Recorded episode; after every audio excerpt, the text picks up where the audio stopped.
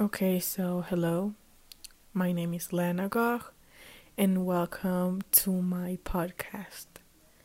And this time I am to talk about something like really personal, you know. Something I wrote days ago, but I didn't know how to express it, whether like someone asked me how I feel. So yeah, I think this is the space for that. So here it goes. So, okay, I want to open this space to finally let off steam. Do it with a beautiful background song that that explains many of the things I feel. Many of the things that despite not having like someone by my side, I can imagine the feeling because I make it my own, right? I feel running in circles like I also feel like that girl next door who just follows this kind of routine while still looking for that love. That love that every day that passes, she feels uh, that it will not come. And for the word she, I feel, I mean me.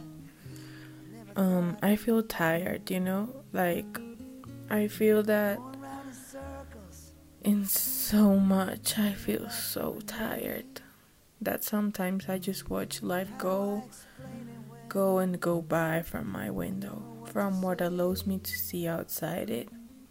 I feel locked in my own head, spending so much time with me, and that time is no longer fun.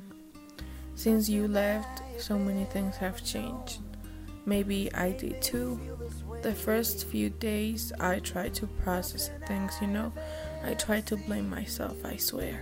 But I couldn't do it because I didn't have the fault of anything.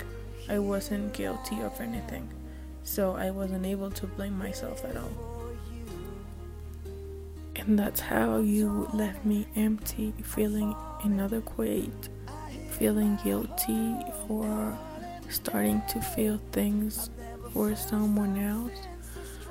For that reason, I decided to block my feelings, which is hurting me a lot. I am beginning to collide with the same wall against the fact that the people I look at are equally broken, are equally broken to me. They are equally lost as I am, and I no longer have the strength to help them find the right path. I think, after all, I was not made for these love things, you know? I was not made to feel or to kiss.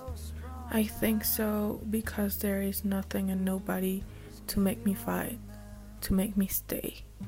I feel disconnected in this world of the living there from people who only judge, hurt, or are fixed by a beautiful image, which I do not have either.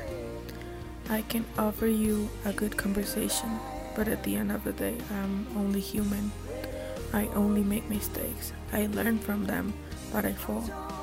I am insecure, I am anxious, depressive, I leave. I do not feel conventional, I am rebellious. I'm a rebel.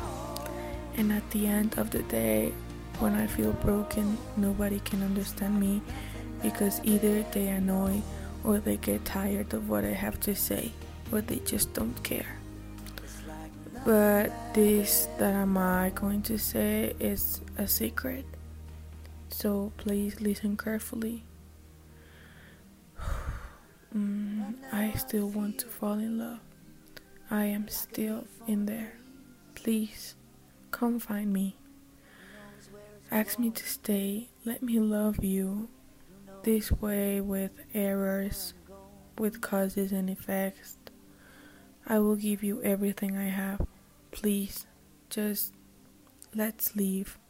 Let me feel something I've never known.